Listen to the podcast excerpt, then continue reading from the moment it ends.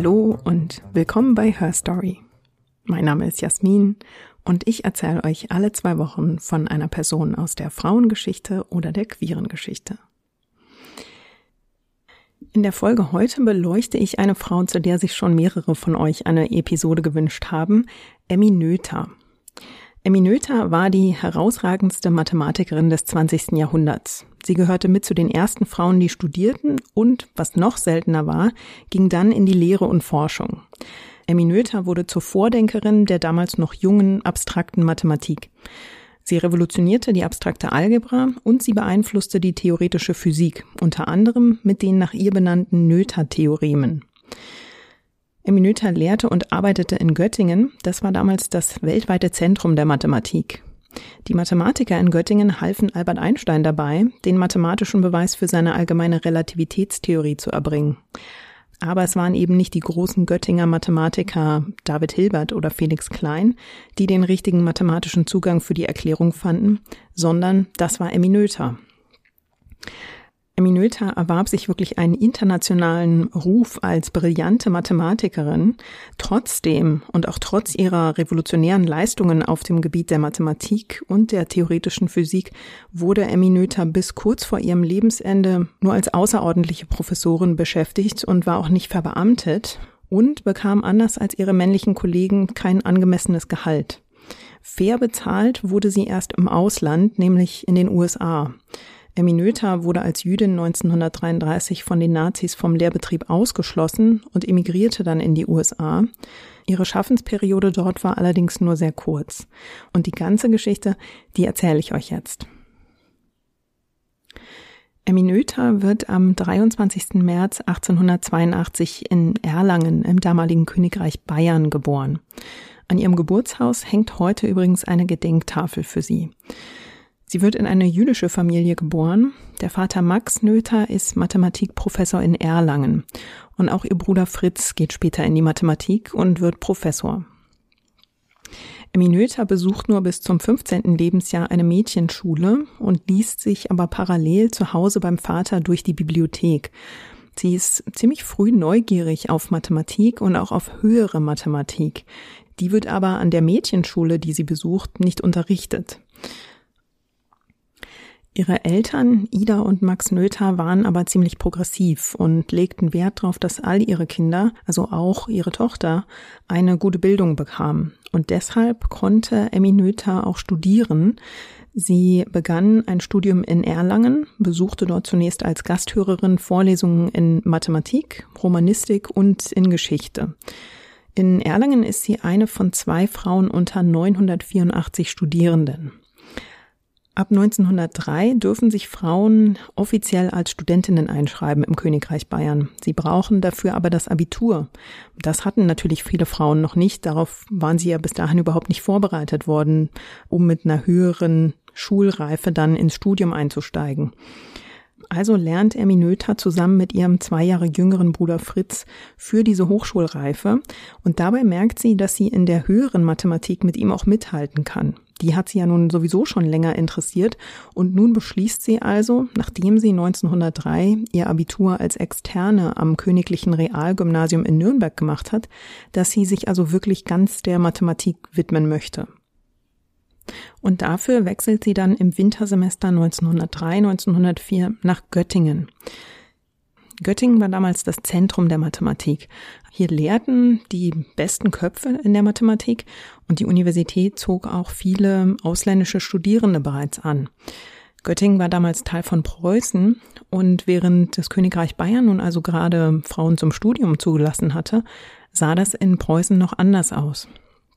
Da waren Frauen eben noch nicht als Studentinnen erlaubt. Das heißt, es ging quasi wieder zurück auf Los.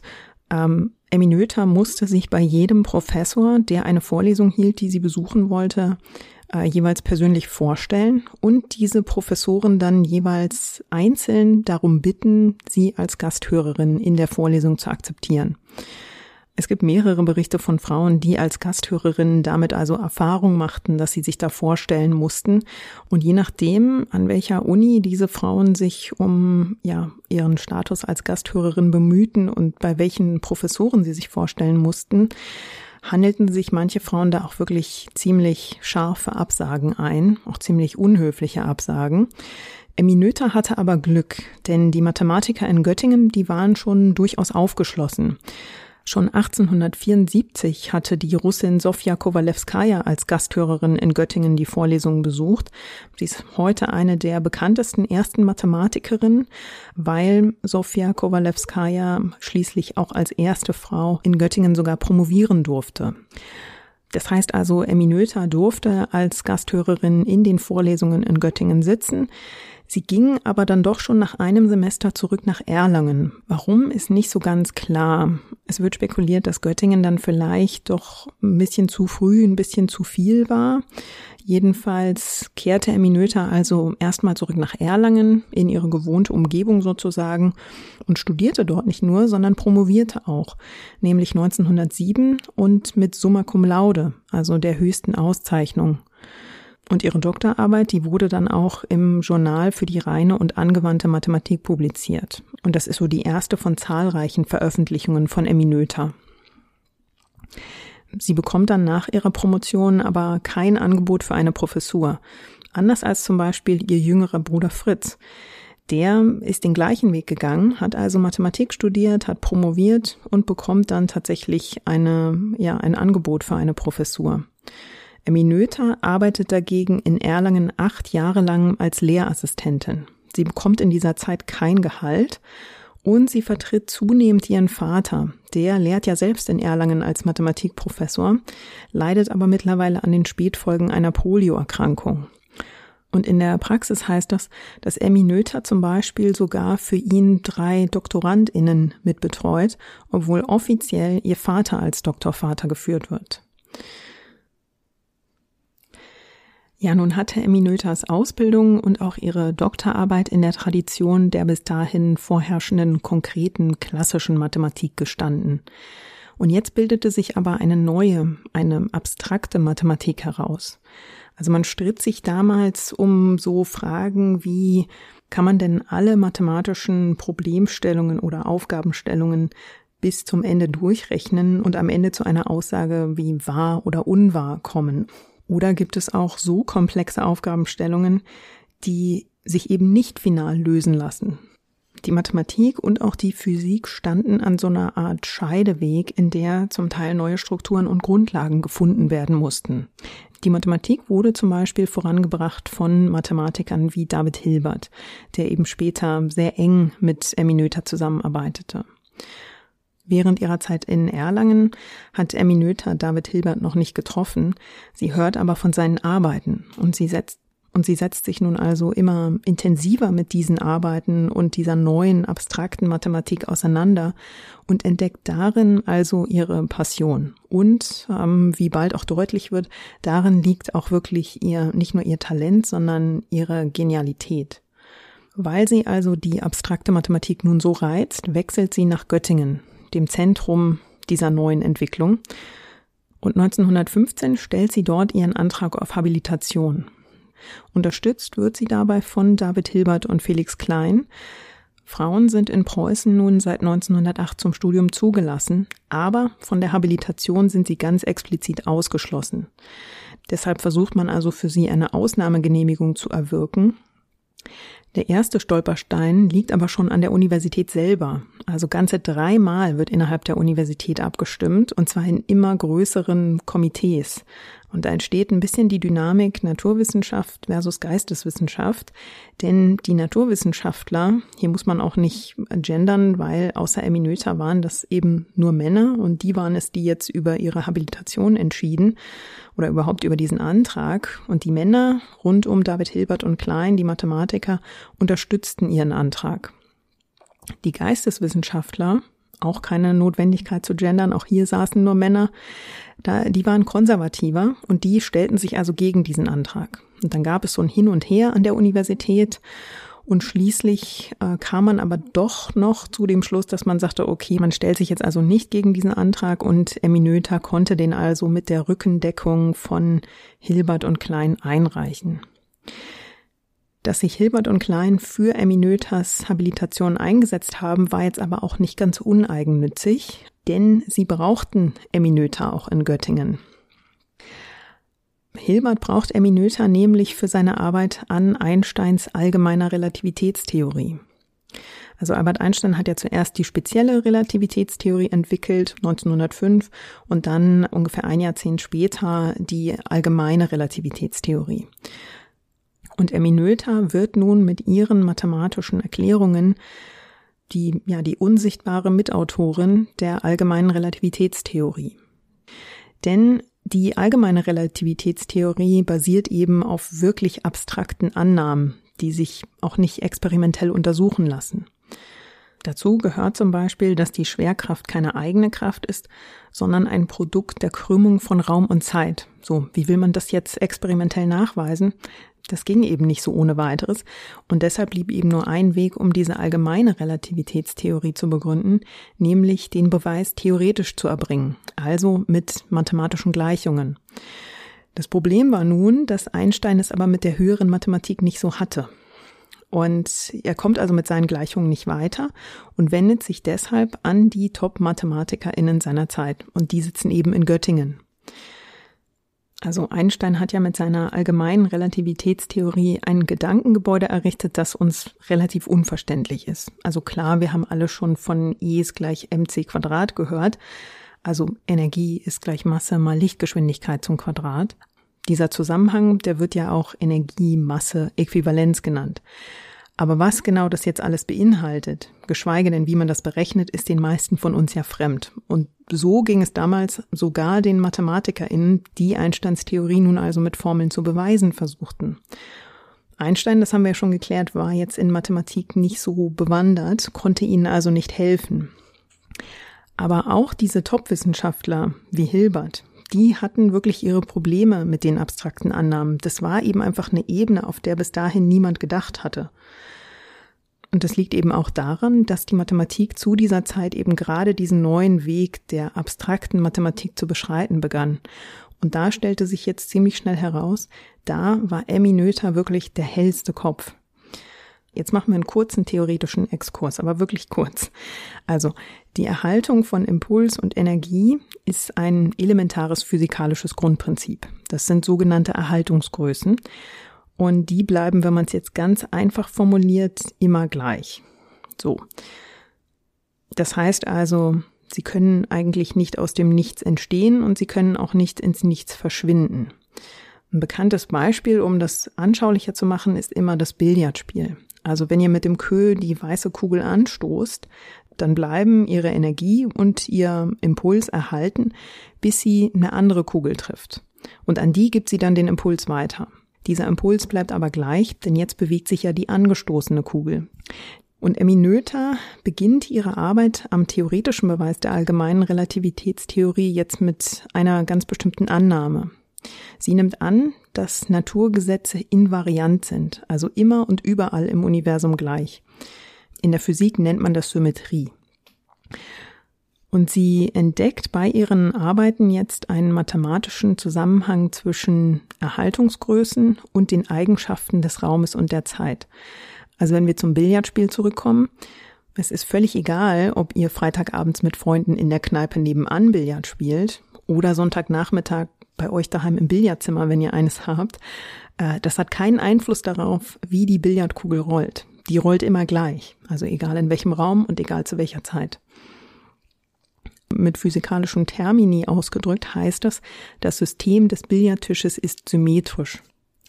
Und mit diesen Überlegungen und vor allem den mathematischen Beweisen, die Erminöter da führt, zeigt sie, dass die Energieerhaltung in der allgemeinen Relativitätstheorie unter bestimmten Bedingungen nicht verletzt wird. Das war bis dahin so eine Frage, über die man immer gestolpert war, weil das eigentlich allem, was man bis dato wusste, widersprach. Noethers Erkenntnisse sind also grundlegend für die theoretische Beweisführung der allgemeinen Relativitätstheorie. Und im Umgang der Wissenschaftler mit Noether untereinander wird sie dafür hoch gelobt. Aber bei den Veröffentlichungen von Hilbert, Klein und auch von Einstein wird sie, Überraschung, nicht genannt. Klein erwähnt sie in einer Fußnote, Aber eigentlich, ähm, da sind sich Expertinnen heute einig, nach heutigem Anspruch hätte sie Co-Autorin dieses Papers sein müssen dass Einstein zumindest intern im Briefwechsel ähm, ein relativ hohes Lob an Emmy Noether aussprach. Damit hat er übrigens eine wichtige Frau in seinem Leben besser behandelt als seine eigene Ehefrau Mileva Maric. Mileva Maric hatte mit Einstein zusammen Physik studiert und grübelte anfangs mit ihm ziemlich viel über seine neuen Theorien. Und WissenschaftlerInnen streiten bis heute darüber, ob Maric vielleicht sogar Anteil an Einsteins Relativitätstheorie hatte. Darüber und wie Einstein seine erste Frau dann für seine Cousine eiskalt abservierte, habe ich hier im Podcast ja auch schon mal gesprochen. Ja, zurück zu Emmy Noethers Habilitationsgesuch. Äh, da muss sie natürlich noch immer gegen Vorurteile und Fehlglauben antreten. Zum Beispiel, zum Beispiel, dass Frauen für höhere intellektuelle Tätigkeiten gar nicht befähigt sind. Und das, obwohl Emmy Noether 1918 noch als Postdoc ihre Noether-Theoreme publiziert. Und mit denen hat sie also, ja, revolutionäre neue Erkenntnisse zu den bereits erwähnten Erhaltungsgrößen vorgelegt. Und Emmy Noether wurde wirklich zur, ja, eigentlich Königin der abstrakten Mathematik und zur Expertin für Invarianzen. Also das war das Feld, auf dem sie wirklich die absolute Expertin war. Und ihre Noether-Theoreme, die sie also als Postdoc publizierte, die durfte sie aber nicht mal selbst vorstellen vor der Akademie der Wissenschaften in Göttingen. Das machte ihr Kollege und Mentor Felix Klein.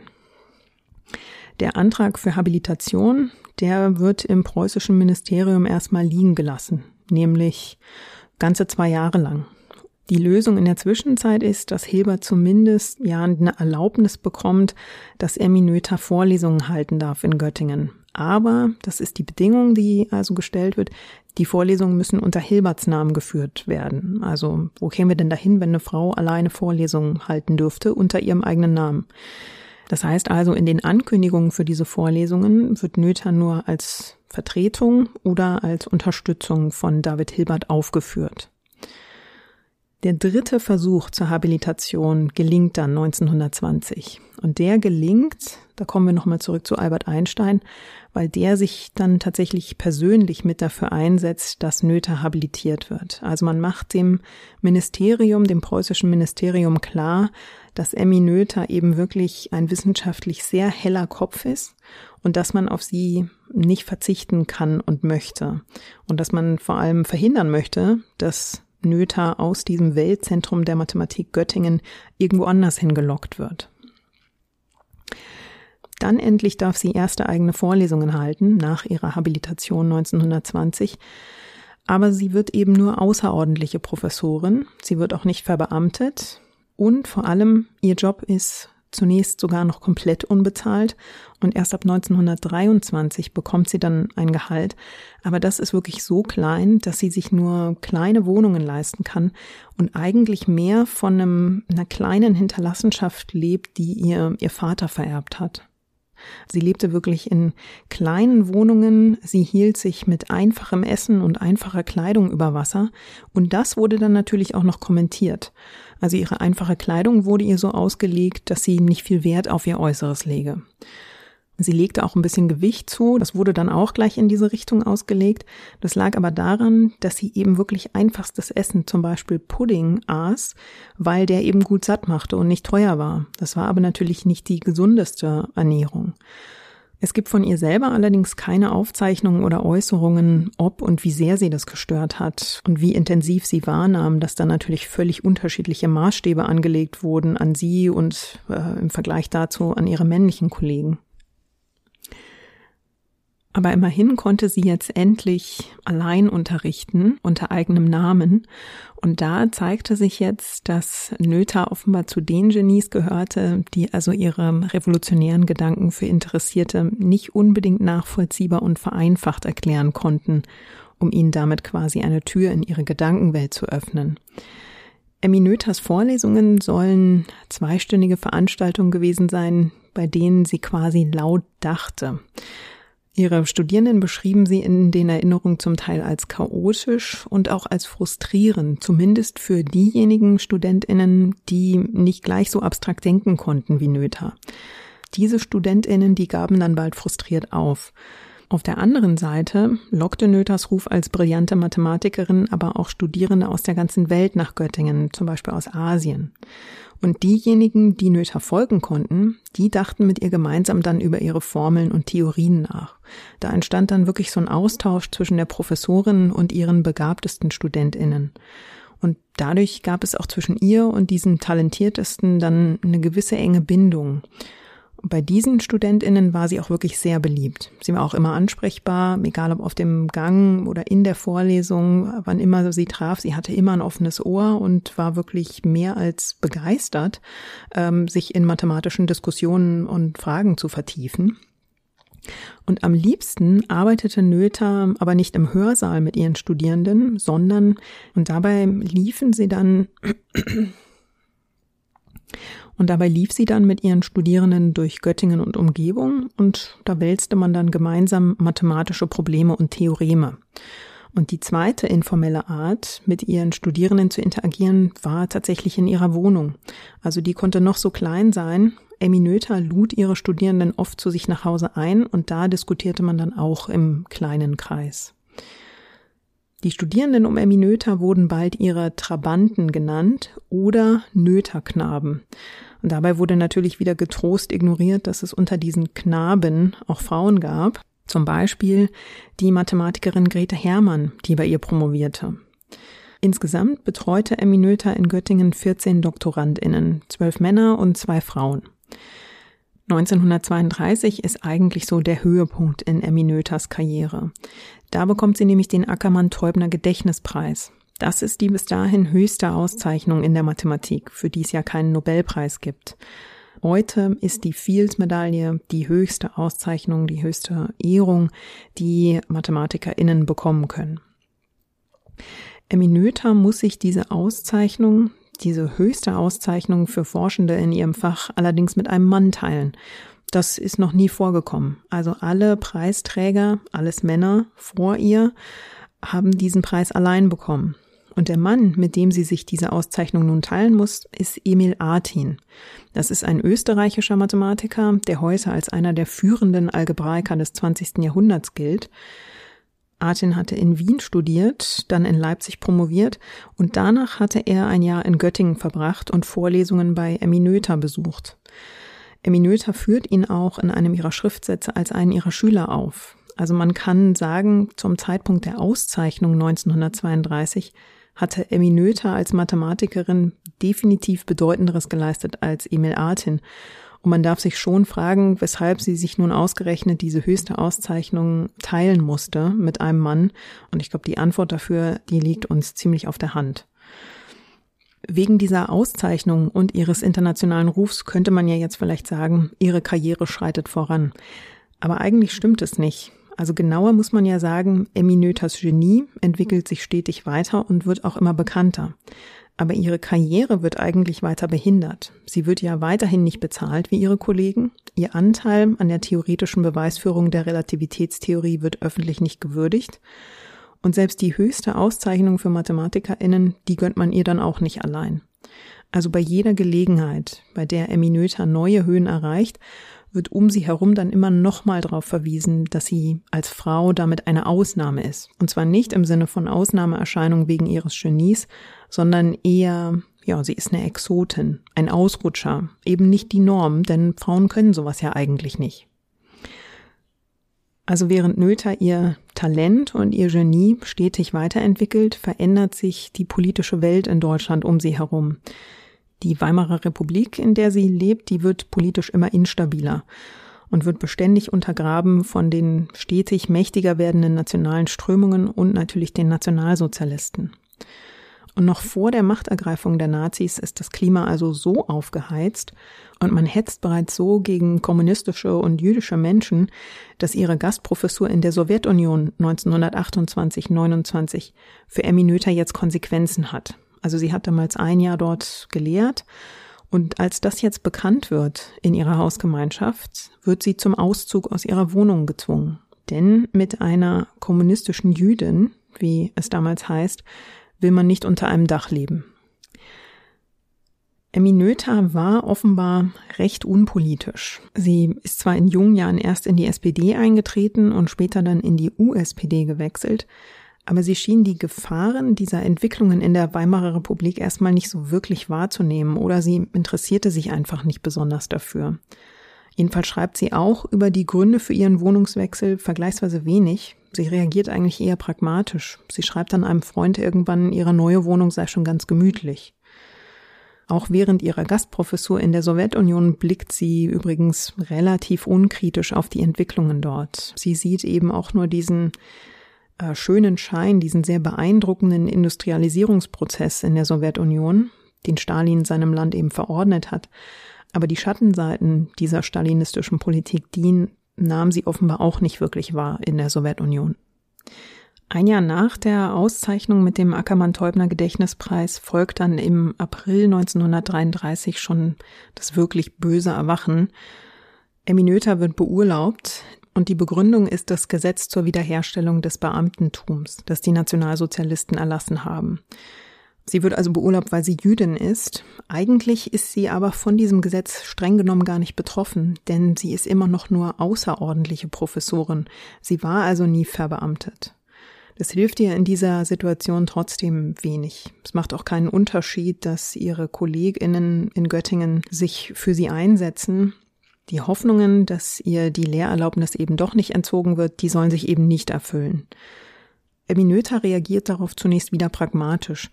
Wenn sie also schon das Unigelände in Göttingen nicht mal mehr betreten darf, dann lädt sie ihre StudentInnen einfach zu sich nach Hause ein, unterrichtet eben dort dann in ihrer kleinen Dachkammer. Aber dass sich die Situation natürlich immer weiter zuspitzt, das kann sie eben irgendwann nicht mehr ignorieren. Und deutlich wird es auch bei einem ziemlich irritierenden Erlebnis in ihren eigenen vier Wänden, denn irgendwann kommt einer ihrer Studierenden in SA-Uniform zu dieser informellen Vorlesung. Das scheint er nicht als Drohgebärde gedacht zu haben, aber trotzdem war die Stimmung natürlich irritiert und auch unangenehm. Eminöter scheint es mehr oder minder überspielt und ignoriert zu haben. Sie hat ihn einfach ohne weiteres dazu gebeten und hat dann weitergemacht. Aber sie kann diese Gefahr eben irgendwann einfach nicht mehr ignorieren und auch diese Entwicklungen.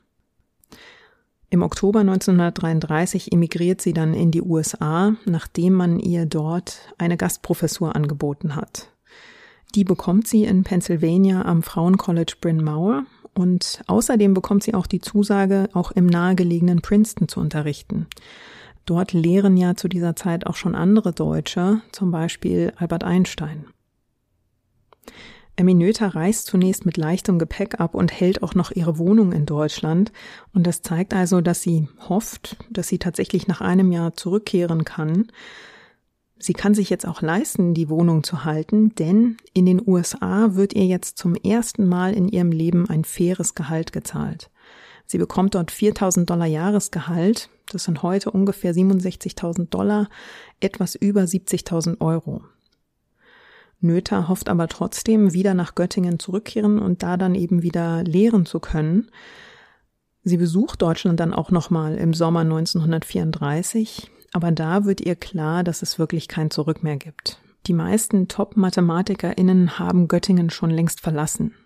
Das Zentrum der Mathematik, das Göttingen ja mal war, ist eigentlich komplett ausgeblutet. Sie gibt also ihre Wohnung auf und verschifft dann schweren Herzens ihre Sachen in die USA. Da fremdelt sie dann aber auch ein bisschen. Also sie lernt zwar sehr schnell die Sprache und unterrichtet auch auf Englisch, aber dieses gemeinsame Denken mit ihren Studierenden, wie sie das aus Göttingen kennt, das stellt sich hier nicht so richtig ein. Das hat auch damit zu tun, dass die Lehrtradition beziehungsweise die Herangehensweise an mathematische Fragen in den USA zu dieser Zeit noch eine etwas andere ist. Die abstrakte Mathematik, die Noether in Göttingen ja maßgeblich selbst mit auf den Weg gebracht hat, die war in den USA einfach noch nicht so weit vorangeschritten. Und es war also für sie fast so ein bisschen wie so eine Zeitreise rückwärts. Sie hatte erst im Weltzentrum der Mathematik gearbeitet und fand sich jetzt eben in den USA wieder, wo man einfach noch nicht ganz so weit war. Nur wenige Monate nach ihrer offiziellen Immigration fühlt sie sich plötzlich unwohl und lässt sich dann untersuchen. Ärztinnen finden einen Tumor in ihrem Unterleib. Eminöter wird dann operiert. Wenige Tage nach der Operation bekommt sie dann aber ganz überraschend Fieber und bricht zusammen und sie stirbt dann noch am gleichen Tag, am 14. April 1935, mit nur 53 Jahren. Die massenhafte Auswanderung von Wissenschaftlerinnen und die Ermordung von zahlreichen Forschenden und Intellektuellen, die hat Deutschland in der Wissenschaft wirklich weit zurückgeworfen nach dem Zweiten Weltkrieg. Viele Leistungen und Persönlichkeiten gerieten in Vergessenheit und es dauerte dann eben auch Jahre, bevor sich die Wissenschaft zu erholen begann. Und die, die natürlich mit als Erste und mit am leichtesten in Vergessenheit gerieten, waren forschende Frauen, von denen es ja ohnehin nicht so viele gab und die dann zum Teil nur in Fußnoten von wissenschaftlichen Arbeiten auftauchten, wenn überhaupt. Also sie gingen in der Erinnerung einfach schneller unter. Und so wurden zum Beispiel auch Eminötas Theoreme erst in den 60er Jahren so richtig wiederentdeckt.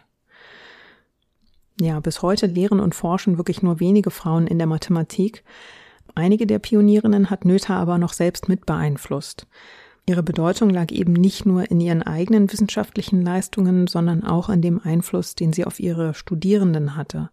Sie hat ihre Studierenden immer sehr gefördert, hat auch immer darauf geachtet, dass sie auch wirklich unter ihrem eigenen Namen publizieren konnten und hat wirklich alles dafür getan, um ihre Studierenden voranzubringen. Grete Hermann war zum Beispiel Emmy Noethers erste Doktorandin und arbeitete nach ihrer Promotion dann zur Quantenphysik. Grete Hermann widerlegte 1933 eine grundlegende Annahme des großen Mathematikers John von Neumann. Aber auch hier zeigt sich wieder ein bekanntes Muster. Hermanns Beweis, den sie 1935 in einem Paper veröffentlichte, fand ziemlich wenig Beachtung. Der ging regelrecht unter und 30 Jahre später machte der nordirische Physiker John Bell dann die gleiche Entdeckung, die schon Hermann gemacht hatte. Grete Hermanns Leistung ist bis heute verhältnismäßig unbekannt. Dabei ist sie auch nicht nur für ihre Arbeit auf dem Gebiet der Quantenphysik erinnerungswürdig, sondern Grete Hermann war auch Philosophin und sie war im Widerstand gegen die Nationalsozialisten aktiv. Ihr könnt bald schon mehr über Grete Hermann erfahren, nämlich auf Instagram unter Frauen im Widerstand.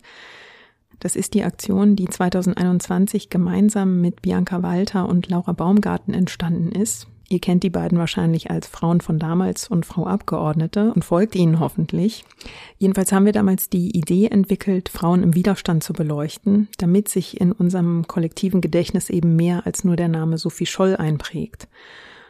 Seit Juli 2022 betreuen Laura und ich jetzt den Account auf Instagram zu zweit und stellen euch dort also alle paar Wochen eine Frau vor. Und auch Grete Hermann wird dort bald ihren Platz finden.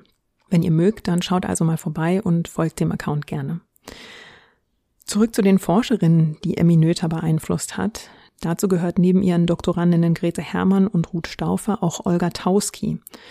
Sie arbeitete auch Anfang der 30er Jahre in Göttingen, unter anderem an der Herausgabe von David Hilberts gesammelten Werken. Und dabei hat sie sich mit Emmy Noether angefreundet. Und wie Emmy Noether emigrierte auch Olga Tauski in die USA, wo sie Emmy Noether dann in Bryn Mawr wieder traf. Tauski war eine Pionierin der Matrizentheorie, arbeitete zur algebraischen Zahlentheorie, zur Gruppentheorie und zu numerischen Analysen. Und sie war aber auch in den USA nicht vor Sexismus sicher, als sie nämlich mit ihrem Mann 1957 an das California Institute of Technology in Pasadena ging, bekam ihr Mann sofort eine Professorenstelle. Sie durfte als verheiratete Frau aber nur als so eine Art Assistentin arbeiten. Und sie bekam dann erst 1971 eine volle Professorenstelle. Da war sie 65 Jahre alt. Eminöta hat in der Forschungswelt heute ein schönes Vermächtnis, denn die Deutsche Forschungsgemeinschaft hat nach ihr ein sechsjähriges Förderprogramm für MathematikerInnen benannt. Ich war auch auf der Website des Bryn Mawr College und habe dort nach Eminöta gesucht und habe dann aber nur den Hinweis auf eine Theateraufführung gefunden. 2022 wurde Eminöta vom Porträttheater Wien in Zusammenarbeit mit der Freien Universität Berlin mit dem Stück Diving into Math with Emmy Noether geehrt, das an ihr Leben und die Bedeutung ihres Werks für die Mathematik und Physik erinnert. Das ist natürlich eine schöne Art, sich ihr zu nähern. Überrascht war ich dann aber, dass ich abgesehen davon keinen Hinweis auf Emmy Noether auf der Website des Colleges finden konnte. Dabei setzt sich die außerordentliche Professorin für Deutsch am Bryn Mawr College, Kina Shen, für die Erinnerung von Emmy Noether ein und hat über ihre Zeit am College auch einen Forschungsartikel geschrieben. Für den hat sie neue Quellen ausgewertet. Deswegen finde ich es wirklich schade, dass Bryn Mawr auf der eigenen Website nicht genauso engagiert an Emmy Noether erinnert, wie das eine ihrer Professorinnen tut. Ganz besonders übrigens, weil Emmy Noethers Urne unter dem Kreuzgang des Bryn Mawr College begraben ist. Und damit sind wir am Ende der heutigen Folge angelangt.